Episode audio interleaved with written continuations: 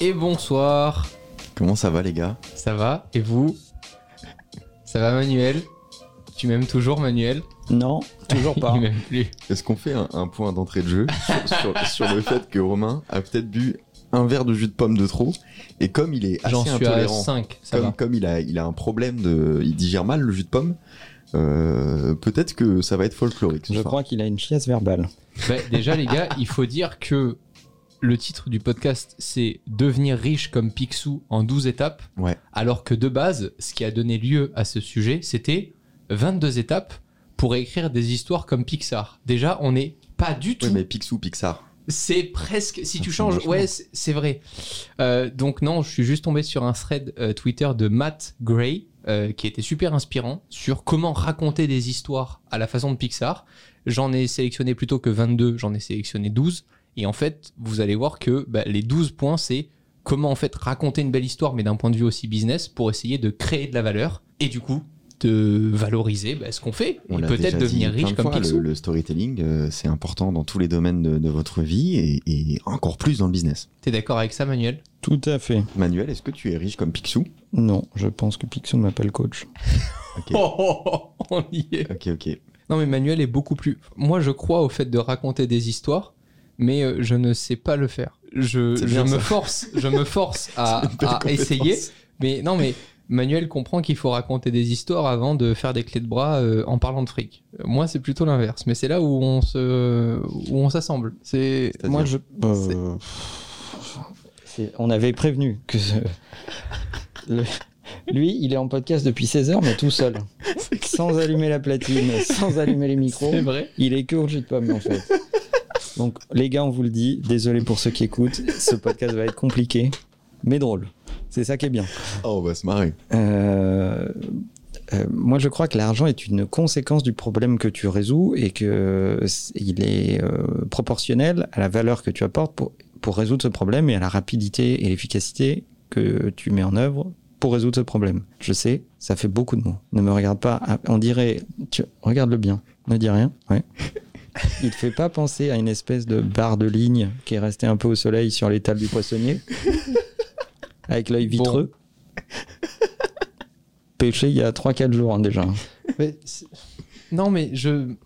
Ah, ça frétille. On n'a pas le même point de vue parce que Ça c'est sûr. Là, à cet instant précis, c'est sûr. J'ai beaucoup de. Non, mais j'ai même parfois trop de respect pour ceux qui ont su créer de la valeur et qui arrivent à la, à la transmettre pour créer de nouveaux projets, etc. Donc, euh, en général, quand euh, il y a autant de valeur qui est transmise au sein d'un sujet, d'une nouvelle boîte que tu constitues, etc., à la façon de ce que fait exactement Manuel avec Influx, eh ben, je pars du principe que euh, l'argent n'est pas une conséquence, mais une réalité qui te permet de financer un projet, etc., et qui du coup doit générer de la reconnaissance immédiate. Emmanuel m'explique que l'argent ne résout en rien la reconnaissance, etc., que c'est juste un moyen, et que c'est, d'ailleurs, tu le dis, puisque l'argent est un flux, et que qu'il y en ait ou qu'il n'y en ait pas, c'est pas ce qui t'apportera la reconnaissance euh, de quelqu'un, et tout ça. Voilà. Moi, je m'en fous, je veux juste commander Uber Eats. Voilà. C'est les seules priorités de L'argent n'a aucun rapport avec la reconnaissance. L'argent, c'est un outil, c'est c'est un, c'est un moyen de faire des choses. Donc, c'est un moyen que tu utilises, c'est un, c'est un moyen pour avoir l'électricité, c'est un moyen pour avoir euh, un endroit, etc., etc. Mais ça n'a aucun rapport avec comment tu utilises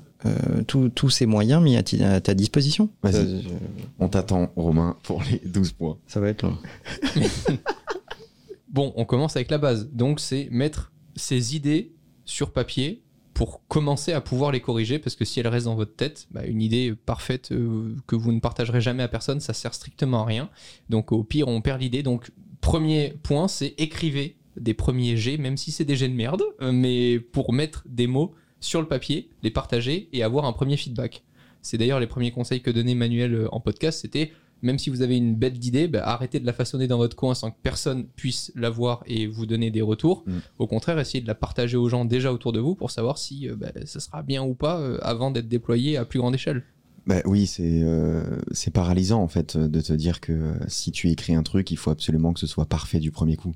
Euh, t'écriras jamais rien. Tu, passeras ton temps à effectivement la façonner dans ta tête et attendre que ce soit une idée euh, euh, bien conçue, bien faite avant de, l'écrire. Ça n'a aucun sens. Donc euh, il faut écrire. Même moi, souvent, c'est un truc que je fais quand je me fais des rushs d'écriture, c'est que je sais que les dix premières minutes, je vais écrire des conneries, mais c'est pas grave. Il faut juste que, j'écrive, que je fasse quelques premiers pas, et au bout de 10-15 minutes, là, je commencerai à écrire des trucs intéressants. Mais, avant ça, je sais que c'est pas, pas si important. Et le fait de faire des mind maps ou juste d'écrire dans tes notes, Euh, pas un truc qui a une forme finale, mais euh, ça peut beaucoup t'aider à, à faire ça. Say hello to a new era of mental health care. Cerebral is here to help you achieve your mental wellness goals with professional therapy and medication management support. 100% online. You'll experience the all new Cerebral Way, an innovative approach to mental wellness designed around you. You'll get a personalized treatment plan from a therapist, prescriber, or both in a safe and judgment free space. Your cerebral therapist or prescriber will outline a customized plan with clear milestones along the way so you can get to feeling your best. With Cerebral, you're not alone in your mental health journey. We're here to empower you to live a fulfilling life.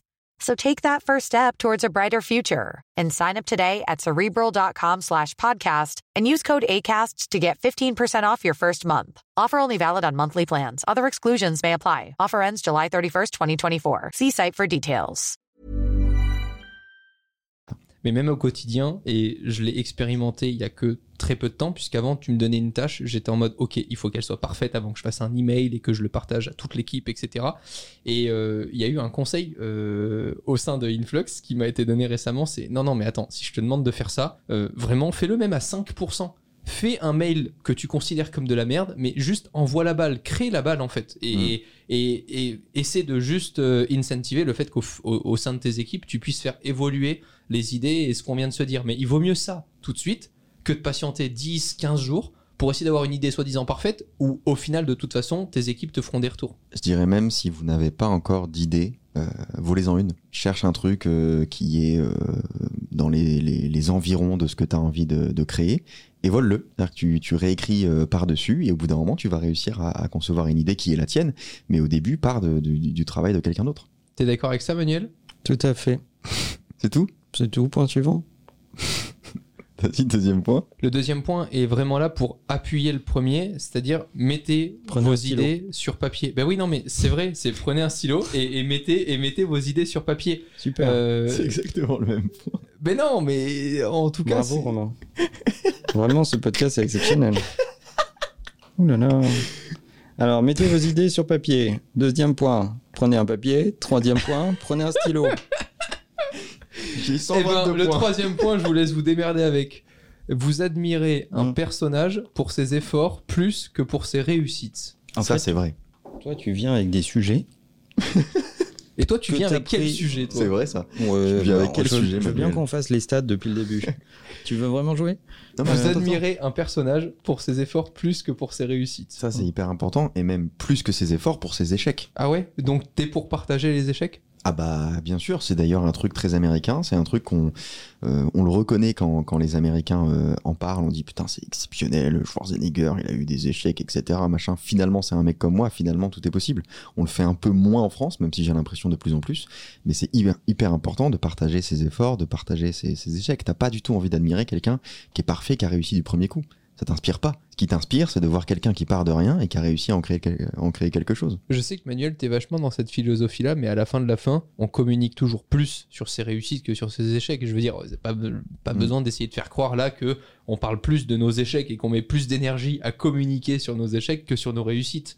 Mais du coup, le point, c'est il faut pas que ça te dérange de parler de tes échecs, ou au contraire, parce que depuis, réce- depuis allez, quelques semaines, assez récemment, je vois de plus en plus de comptes LinkedIn français dire cette semaine, j'ai échoué ça. Je trouve que c'est Oui, bon, souvent c'est un euh, peu dramatique. Bon, tu vois, t'es un peu en mode, allez, fous-toi de ma gueule, vas-y, essaie de me faire croire que t'es le pauvre Calimero, quoi. Mais ce qui est bien, c'est que tu peux euh, parler de, de tes réussites euh, tout en parlant de tes échecs. Comment tu pourrais t'y prendre? Du coup, enfin, concrètement, C'est pas- C'est c'est pas qu'on parle moins de ses échecs que de ses réussites, c'est parce qu'on nous pose plus la question des réussites que des échecs. Mm. Aux États-Unis, pendant un moment, je sais pas si ça existe encore, il y avait une conférence qui s'appelait la Fail Conference, où en recevait que des gens qui parlaient que de leurs échecs. c'est trop bien ça. Il n'y avait aucune success story. C'est vraiment, c'était un ramassis de tout ce qui avait été foiré. Et c'était hyper intéressant parce que, parce que les gens parlaient des échecs, de ce qu'ils ont appris, de euh, qu'est-ce qu'ils en ont retenu, de comment ça les a forgés, de comment ils font en sorte de, de plus reproduire ces échecs, etc., etc.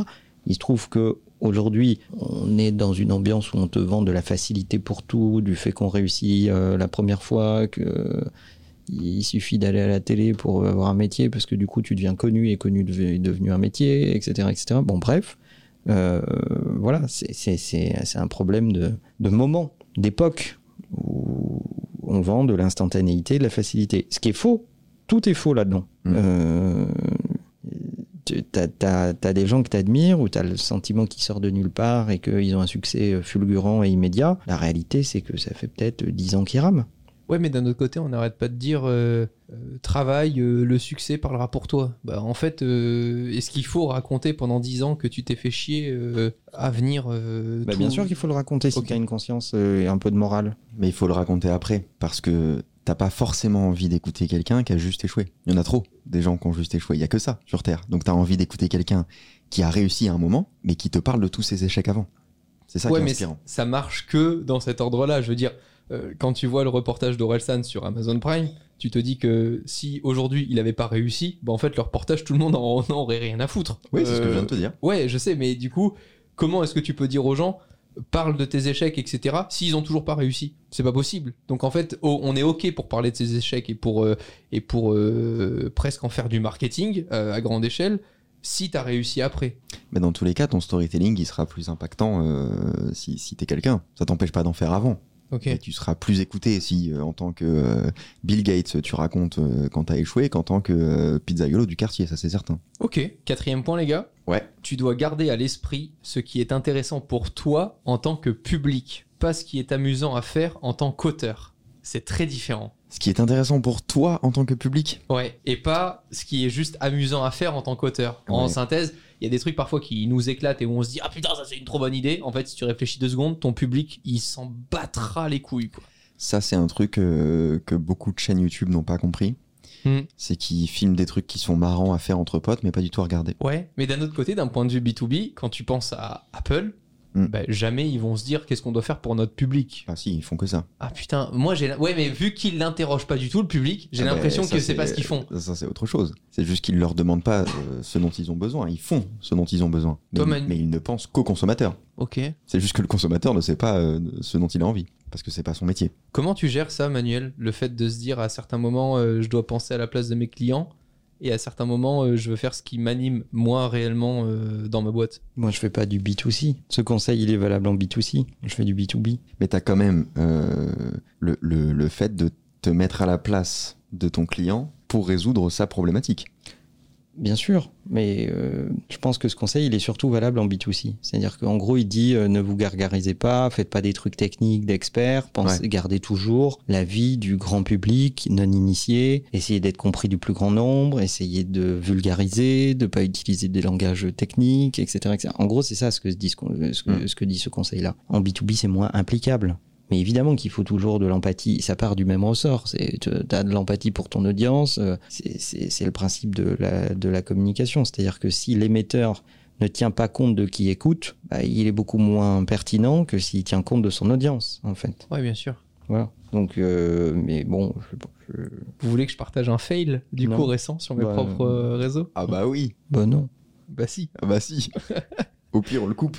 Bah, pendant un moment, j'ai pensé qu'il fallait faire ce qui moi me plaisait pour que ça continue de bien fonctionner sur les réseaux sociaux. Oh le con. Et à la fin de la fin, quand je regarde ma chaîne YouTube et que je me dis, bah en fait, euh, ça fait plus de 10 ans que tu présentes des produits high-tech, les gens qui viennent te voir, ils viennent pour découvrir des produits high-tech, pas pouvoir Mm. Romain qui fait vroom vroom avec une Porsche 911 dans un vlog. Et ben euh, voilà, c'est Mm. exactement cet exemple-là qui fait qu'à un moment donné, il faut juste réaliser que ton public est là avec des attentes et que si en plus de ça tu l'as habitué pendant des années, il faut pas juste penser par ego qui te suit pour toi, c'est faux. Ou alors il faudrait vraiment, c'est des exceptions, mais mais c'est presque impossible. J'irais même plus loin que ça. Euh, toi, t'es pas censé kiffer en fait. T'es pas censé euh, t'amuser. Euh, tu peux être passionné par ce que tu fais, mais t'es pas pas censé prendre du plaisir euh, tout le temps. C'est ton taf en fait. Mm. Euh, moi, quand je fais une vidéo et que euh, je, je cherche euh, des infos et je me défonce le cerveau pendant des heures, bah c'est pas un pur plaisir. Mais je suis pas, je suis pas censé prendre du plaisir à la tâche. Ce qui m'intéresse, c'est que le résultat soit plaisant et que le résultat euh, satisfasse les gens qui sont venus, euh, qui sont venus le regarder. Mais le fait que moi je kiffe pas pendant l'exercice, bah, c'est ce qu'on appelle, euh, c'est ce qu'on appelle un travail. Donc ça, c'est un truc que beaucoup de gens oublient et ils sont persuadés que parce que tu fais un travail par passion, il faut absolument que ce soit du kiff en permanence. C'est très très loin de la réalité. Cinquième point, trouvez la fin de votre histoire avant de trouver le milieu. Sérieusement, les fins sont difficiles. Travaillez la vôtre dès le départ. Ça, c'est intéressant de penser vraiment à l'objectif final ou à se dire, euh, tiens, pour moi, la consécration, ça serait ça, Mm. avant même de démarrer, etc. Mais d'un autre côté, je suis pas d'accord parce que je me dis, bah, on a démarré plein de trucs en se disant, on sait pas du tout où est-ce que ça va aller. Et finalement, c'est en le faisant que tu te dis, putain, en fait, si. euh, Bah, Parce que ça, ça s'applique vraiment au, au storytelling. Toi, tu l'utilises? Moi, quand je travaille une vidéo, je connais d'abord le titre, ensuite la fin et ensuite le reste. En général, j'ai ma phrase de frein qui est, déjà euh, ma phrase de fin, qui est- parce que ma phrase de frein, ma phrase de fin qui est déjà euh, qui est déjà qui est déjà écrite euh, à l'avance en général. Après, dans le business, je sais pas à quel point ça s'applique. Est-ce que tu penses à l'issue tout de suite? Avant ça, peut-être juste dans les newsletters, tu le fais aussi, toi, Manuel, ou t'écris ta newsletter sur manueldiaz.fr, évidemment. T'écris ta newsletter en connaissant déjà la fin et l'objectif final pour la personne qui va le lire, ou pas vraiment, t'as une idée du sujet Toujours. Ah ouais Toujours. Je, je, je- j'ai- j'ai- J'écris en sachant où est-ce que je veux l'amener. Après, j'écris l'histoire en conséquence de, de la destination. Mm. Souvent, j'ai le début et la fin. Au milieu, c'est là qu'il faut écrire. Ah ouais, donc vous utilisez vraiment, pour le coup, ce conseil, vous l'appliquez vraiment, quoi. euh. Ouais, quand tu commences à écrire un peu euh, et raconter des histoires, c'est évident. C'est évident que tu vas euh, quasiment commencer par la fin, parce que c'est ce qui va te permettre de, de savoir ce que tu écris avant, en fait. Faut que ça t'emmène euh, jusqu'ici. Moi, ça me le fait sur quelques sujets. Pas sur tous, parce que quand je fais des tests de produits, etc., à la fin de la fin, c'est bah, tester un produit, avoir un avis. Oui, mais quand Mais, même, euh, la fin, c'est la, oui. la vie que tu vas Oui, donner oui, aux c'est gens, vrai, est-ce qu'il c'est faut l'acheter ou pas. Donc, dans tous les cas, Oui. tu penses à ta fin. Oui, c'est vrai qu'avant de faire une vidéo sur un produit, je me dis, bon, bah, si c'est pour dire à tout le monde de ne pas l'acheter, C'est Est-ce que pour je tout, vais- hein. ouais. Même quand tu fais ta liste de courses, hein. tu veux savoir ce que tu vas bouffer, donc du coup. euh, c'est un vrai. super exemple. Tu veux savoir ce que tu vas chier. alors, euh, Alors là, c'est vraiment la fin de la fin, Bah, quoi. c'est la, c'est la fin. Ouais. Est-ce que la fin justifie les moyens? Vas-y, point suivant. Lorsque vous êtes bloqué, faites une liste de ce qui ne devrait pas se passer ensuite. Et très souvent, cela vous permet de sortir d'une impasse. C'est bizarre, ça. Je me reconnais pas du tout là-dedans. Bah, C'est-à-dire- moi non plus, mais c'est en mode, bah, quand on est bloqué, on se dit, ok, qu'est-ce qu'il faut, en tout cas, même si je sais pas ce qui doit se passer après, qu'est-ce qui doit surtout pas se Ah, passer? dans ton histoire? Ouais, dans ton D'accord, histoire. ok. Oui, tu te mets, tu t'imposes des limites. Euh, ça, c'est une règle d'innovation euh, basique. Euh, avant de savoir ce que tu fais, euh, tu sais euh, où tu vas pas, et, et ça te permet de restreindre les possibilités, donc tu les trouves plus facilement. Est-ce que c'est ce qui fait qu'en général, les projets qui démarrent en disant Oh, tout le monde voudra l'acheter, c'est qu'en général, Voilà, ça marche pas. Ça tu, marche tu, pas. Tu, crées ta propre niche en fait, et, et ça te permet effectivement de, de, de créer ta solution. remettez à plus tard la première chose qui vous vient à l'esprit, et la deuxième, et la troisième, la quatrième, la cinquième. Éliminez ce qui est évident. Surprenez-vous. Le mec était bourré. C'est ma théorie en fait. hein. Ma théorie, c'est qu'on a a construit un sujet sur un thread où le mec était complètement bourré en non, fait. ce qui est intéressant dans ce point-là, c'est Ouais, que ouais. Mais passe comme plus, tu es bourré, vous êtes en phase en fait. passe plus de temps sur ce qui n'est pas évident plutôt que sur ce qui est évident. C'est c'est ça, euh, c'est ce que ça veut dire. Et ben moi, j'utilise beaucoup euh, ChatGPT, donc qui est une intelligence artificielle avec laquelle on peut communiquer, pour euh, trouver des axes euh, créatifs et un peu perchés. Me paraît que ce projet pue du cul. Bien joué. Pour trouver des, des- des axes euh, complètement perchés. Quand j'ai une idée qui est un peu terre à terre, je lui dis mais trouve-moi de, de nouvelles façons de, de l'amener et ça me donne des résultats intéressants. Tu utilises toi euh, ChatGPT ou pas? Euh, oui, pour rigoler, oui. Ok. Pour rigoler. Mais tu- au quotidien ou pas Non, je, je lui demande des trucs, euh, et des fois il me surprend. Ok, il écrit toutes tes newsletters, tu peux le dire aux gens. Non. C'est intéressant pour le coup. Il faudrait qu'on en parle peut-être à un moment dans un Ouais, je pense podcast d'intelligence ouais. artificielle. Ça peut être intéressant. Si vous étiez votre personnage dans cette situation, comment vous sentiriez-vous? L'honnêteté donne de la crédibilité à des situations incroyables. À ce stade, je pense que vous pouvez arrêter d'écouter ce podcast. On vous en voudra pas. Ouais, tu sais que ce point, ça veut juste dire regarde-toi dans la glace et arrête de te mentir en gros. C'est euh, si tu dois arrêter de te raconter des mensonges sur ah non mais ça c'est trop bien machin et tout et que tu te regardes vraiment en face et que tu te dis bah en fait euh, ça euh, si j'y passe juste deux secondes c'est de la merde. Ça, ça veut dire ça. C'est comment est-ce que tu te sens si tu dois être à la place de ton consommateur? En gros, si on doit le voir d'un point de vue euh, B2B, Eh ben, euh, B2C, c'est ça. Putain, qu'est-ce qu'ils mangent bien, les gens qui regardent mes vidéos. Gucci. J'aimerais trop être à leur place. J'aimerais trop découvrir une vidéo Léo Duff. T'imagines la sensation que ça doit être? Je suis, tr- je suis 100% au premier degré. hein. Bah, en vrai, non mais Léo en rigole. Mais Manuel, quand on a commencé à échanger tous ensemble sur Influx pour représenter des créateurs, on s'est dit ok, qu'est-ce qui se fait sur ce marché? Et on observait tellement de merde qu'on s'est très rapidement dit non mais attends, si t'es sérieux deux secondes et que tu fais les trucs juste proprement, pas de façon exceptionnelle, mais juste proprement, il y a moyen d'être très vite euh, présent parmi les acteurs fiables et professionnels dans le marché. Donc en fait, quand tu veux créer aussi une structure, je pense, et créer de la valeur sur un problème que tu résous, regarde déjà ce qui se fait autour et dis-toi, attends, est-ce que les problèmes que je résous et la valeur que je crée, comment est-ce que je me situe par rapport à la concurrence? Et tu peux très vite te dire, bah en fait, putain, celui d'en face, euh, c'est tellement meilleur, tellement plus rapide que bah en fait, c'est peut-être pas si exceptionnel ce que je fais, quoi. Ouais, ça, c'est difficile, je pense, à reconnaître. Ah ouais? Bah ouais.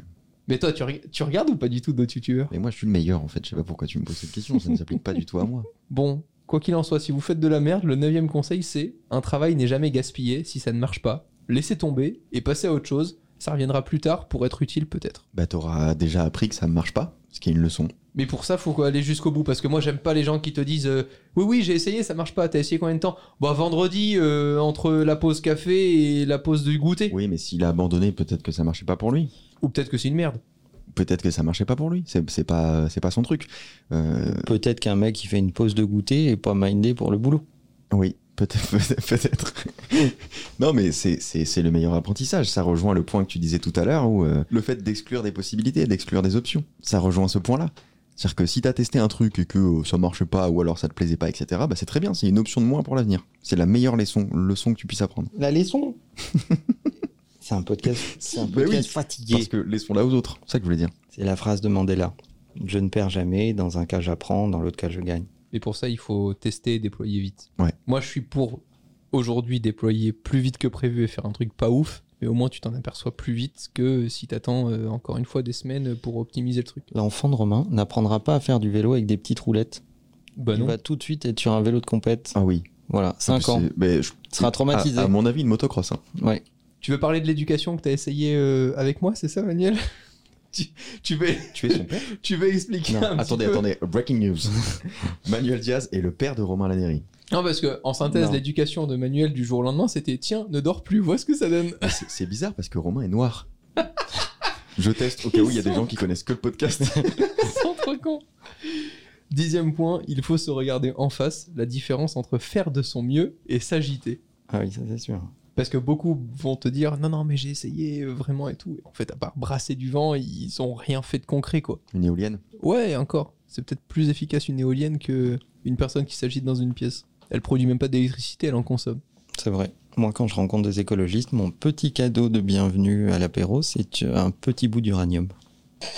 Ah, c'est gentil ça. Oui, Mais t'as ça tout le temps dans tes poches ouais, j'adore. Je pensais que t'aurais plus de punchline manuel sur les gens qui s'agitent. Bah, et, euh, écoute, euh, depuis le début, je m'emmerde. euh, on va pas le cacher quand même. hein, euh, Mais tu vois, là, on, on est dans une honnêteté pure. Ah, ça c'est sûr. Ça fait partie de tes points. Donc, euh, Peut-être. c'est un, c'est un, ce que fait là, euh, ce que fait Manuel, c'est un total respect du sujet. Bon, eh bien, onzième point qui ne va surtout pas surprendre Manuel, parce qu'il va se dire ils sont complètement cons pour pas comprendre ça. Pensez à respirer. Ne commencez pas, ne commencez pas par écrire avant de bien comprendre votre sujet, votre objectif final et votre position. et avant de savoir écrire. Alors, oui et non. Parce que euh, tu liras jamais tous les articles et tous les livres de la planète avant d'écrire. Donc, ça peut aussi être paralysant comme euh, concept. Je pense que ce qu'on, enfin, oui, mais ce point, il veut plutôt dire, euh, Mais regarde, déjà, il veut dire qu'il y a plein de gens qui font des trucs sans écrire. voilà. Il y a plein de gens qui font. Mais on serait surpris. Mm. Parce que nous, ça nous paraît naturel. Mais il y a plein de gens qui se lancent dans des trucs, ils allument la cam et ils font à l'instant. C'est fou. C'est une compétence que je que j'ai pas du tout moi. C'est-à-dire, ah non, mais non, mais vraiment à ce point? Rec, Bah oui. Et ils font des trucs. Puis après, euh, le monteur se démerde. Et bien sûr. Ah oui, mais c'est les fameuses vidéos où si t'enlèves le monteur, il y a aucun fond et tu te fais chier. Pas forcément. Regarde McFly et Carlito, euh, je suis pas sûr qu'ils écrivent à chaque fois. tu rigoles, mais, ah, mais pas du tout. McFly et Carlito, mais tu rigoles, ils savent exactement mais quel invité il va y avoir, dans quel set ils vont le faire, quelle va Non, mais- être la. Mais ça, c'est pas de l'écriture. Bah non, mais du coup, c'est pas du tout j'allume ma cam et on verra bien ce qui se passe. McFly et Carlito, il y a, il y a- il y a 20 Bah, personnes si, À derrière. partir du moment où ils allument la cam, ils voient ce qui se passe. Mais non, parce qu'il y a la prod derrière qui a prévu un scénario. Il y a un peu d'impro quand même, mais mais il y a quand même un fil conducteur. Mais il y a un format. Mais une fois qu'ils allument la cam et qu'ils ont des invités, ils, ils font pas lire avec un prompteur des, des vannes aux invités. Non, mais en euh, fonction du format, ils savent ce qui va se passer. Soit il y en a qui vont rire, soit ils vont se ça, forcer à ne pas rire, soit ils ça, vont jouer du- un jeu. C'est du planning. Mais quelqu'un qui fait un vlog à Disney, dans ce cas-là, tu peux dire, bah, il a prévu d'aller à Disney. Non. Ah, t'es chiant, Pauvre putain. con. Bon, douzième point. Ah, enfin Pour toute activité créative, 90% de perfection en deux semaines, 99% de perfection en deux ans. En synthèse, déploie vite ton truc parce qu'il n'y a que le fait de l'avoir déployé et d'y travailler après pendant plusieurs mois qui fera que tu l'affineras. C'est une fois que tu l'auras déployé que tu auras des feedbacks pour l'affiner. D'où euh, l'importance des deadlines. Moi, je sais que euh, quand j'attends encore des semaines ou des mois pour euh, sortir un truc, il y a que moi qui veux voir la différence entre euh, si je l'avais sorti il y a, il y a un mois et euh, Moi, de mon point de vue, ce que dit ce mec à ce moment-là, c'est que tu peux être bon, Mm. mais devenir excellent prend des années. mais ça demande Mais aussi. si tu démarres en dessous de bon, t'es déjà out of market, donc tu n'espères pas euh, exister sur ton marché. Il faut déjà que tu te qualifies comme étant plutôt bon à Mm. 90%. Mais après, pour gagner 9%, ça peut prendre des années et des années et des années. Mais plus que des années, ça demande que tu sortes plein de trucs en fait. Ça demande que tu sois actif. Pas ça que tu demandes que tu essayes, que tu te plantes, euh, etc. Et ça va prendre du temps. Je peux faire une référence vroom vroom? Non. bah, En karting, Non, Putain, on a dit non. on a dit non, c'est fou. Tu, tu poses la question, t'as une réponse, tu ne l'écoutes pas. C'est la majorité. On est trois dans On cette a, pièce. on a voté Et il y en a deux qui à peuvent voter. l'unanimité que c'était non. Merde Bon, et ben, j'espère que ces 12 points vous ont plus plu qu'à Manuel en tout cas. Oh là là J'espère que vous aurez trouvé ce podcast long. Euh, aussi chiant que nous. Vous savez quoi Dites-nous sur le sur c'est quoi hashtag takeout. Ouais, toujours. Bah dites-nous si ce si cet épisode vous a plu. Parce qu'à nous non. Moi oui. Hein. Mais c'est le principal.